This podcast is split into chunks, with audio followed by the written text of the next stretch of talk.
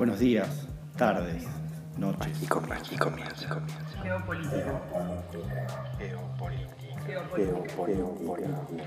Geopolítica. Geopolítica. Aquí comienza. comienza. La actualidad viene como un tsunami. Una realidad en Sudamérica que atropella, una planificación externa que arrolla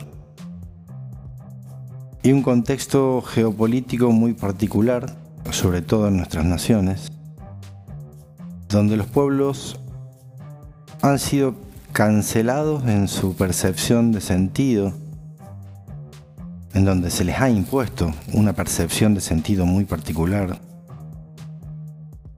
donde la impresión es más que la acción, donde el parecer es más que el ser. Buenos días, tardes, noches. Esta es la realidad en la cual hoy está inmersa la gran población que decide los destinos de la patria.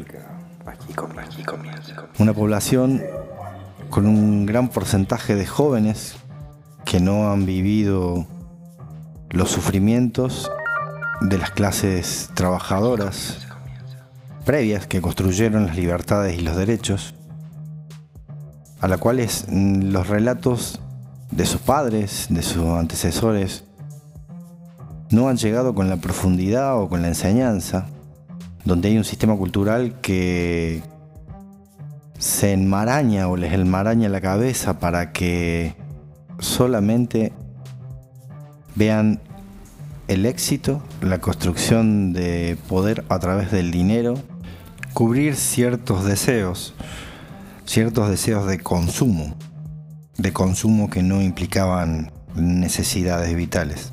Ocho años de lo que pareció continuidad de política. Políticas neoliberales que han ido calando fuerte en el espíritu, en el alma, en la acción o en la inacción. Años previos donde la construcción de civilidad fue dejada de lado. Ocho años donde pasamos de la patria es el otro a sálvese quien pueda donde los procesos de la formación de los cuadros que defendían los derechos se enmarañó en un juego propio de cerveza artesanal, maratones en Netflix.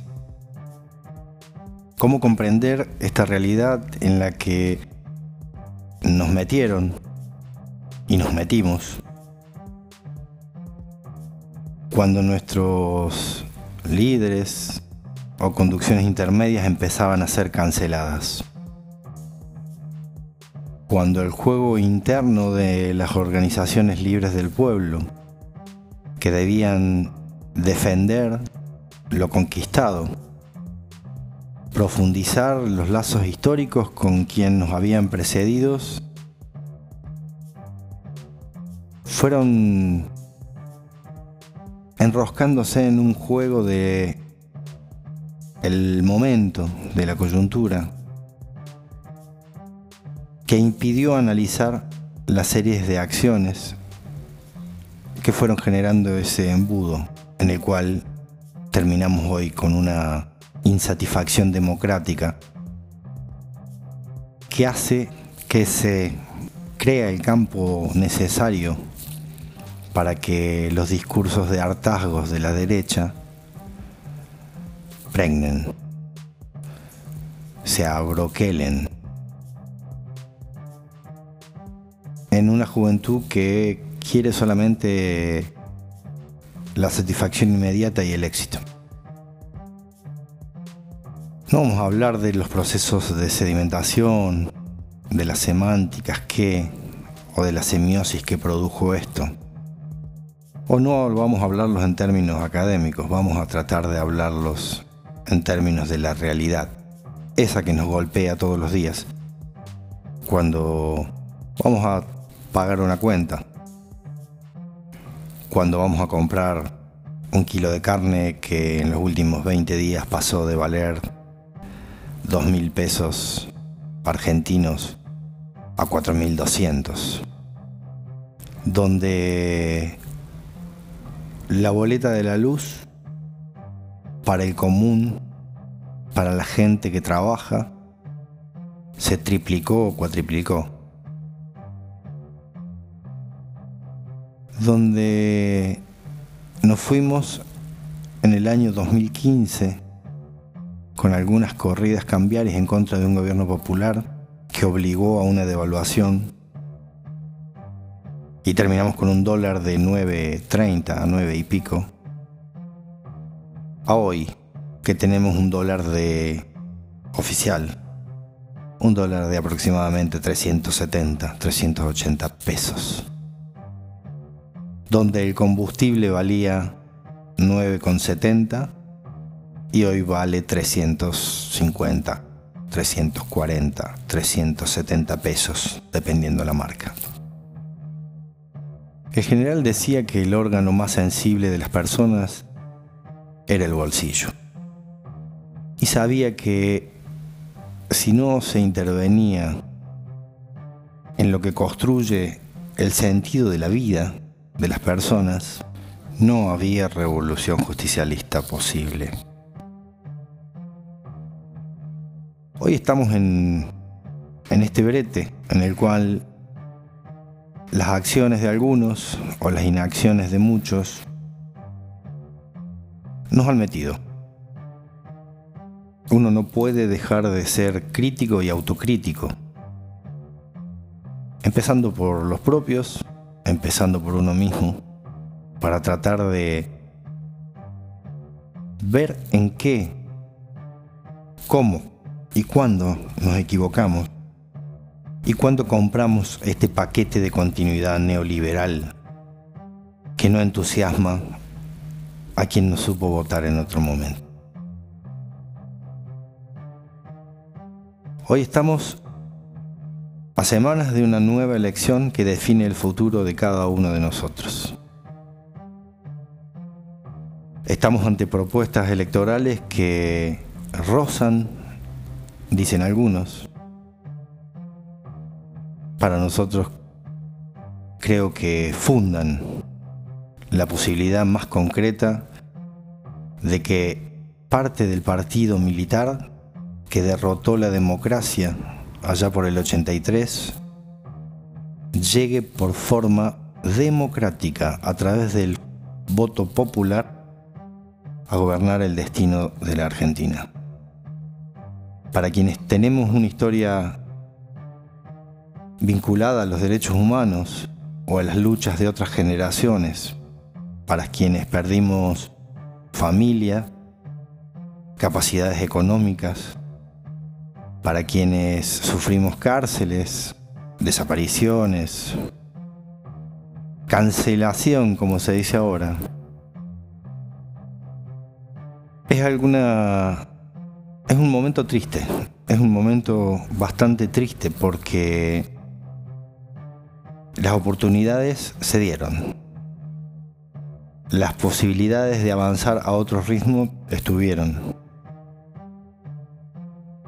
Pero la falta de experiencia o la falta de no escuchar a quienes peinan canas, a quienes ya habían dado la vida por nosotros, para conquistar un estado de bienestar, de justicia social, nos trajo hasta acá. Estamos justo a tiempo. Electoralmente, lo que hoy nos quieren negar. No porque quien esté encarnando, según dicen algunos, a la fuerza, la primera tenencia de el máximo cargo al que un político o alguien que cree en la democracia puede aspirar, que es el de ser presidente de la nación, sino porque dentro de nuestro proyecto político que hoy se llama Unidad por la Patria, hay cientos de hombres y mujeres que han depositado la esperanza y la convicción que se puede cambiar desde este lugar Los hombres después tendrán que rendir cuentas por sus acciones o inacciones. Lo cierto es que los que creemos que el pueblo es quien gobierna, y no solamente a través de sus representantes, debe tomar acción directa para revertir esta cuestión. Dejar la apatía de a mí no me van a escuchar. Yo no soy nadie que pueda cambiar los destinos de la patria, sino entender al revés la ecuación. Que si vos no haces algo, si vos no pones tu pequeño grano de arena, es muy difícil que se construya o se reconstruya las comunidades organizadas de base. Eso que nos da la entidad, eso que nos da la pertenencia, eso que nos hace mejores, eso que transforma tú y mi realidad, la de tus hijos y la que proyecta un futuro. Nosotros y ellos estamos en una disputa que viene desde los orígenes del tiempo, que tiene que ver con construir comunidad, con pensar socialmente en que puede haber un Estado generado, controlado por las personas, por los ciudadanos, o solamente volver a los viejos regímenes, en donde solo el 1, el 2, el 5 o el 10% viven bien a costa del otro 90%.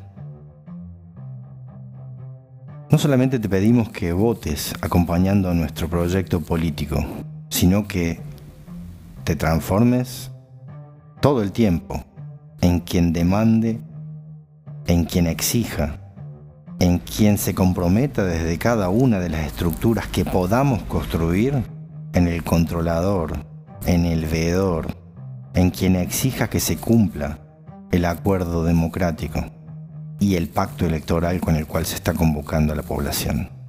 No vale de nada volver a hacer lo mismo que hicimos al depositar la confianza en un gobierno que solamente prolongó las mismas políticas que el gobierno de derecha de Mauricio Macri.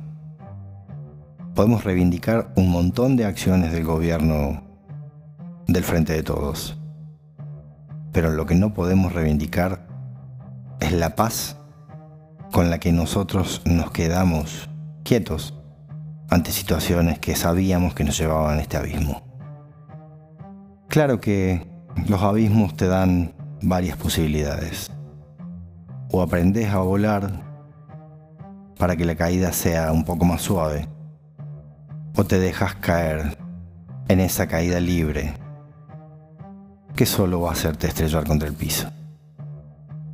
Solo la organización popular, la solidaridad y el crear comunidad le dan forma al proyecto político y continuidad que empezamos Buenos días, con Néstor tardes, y con Cristina noches.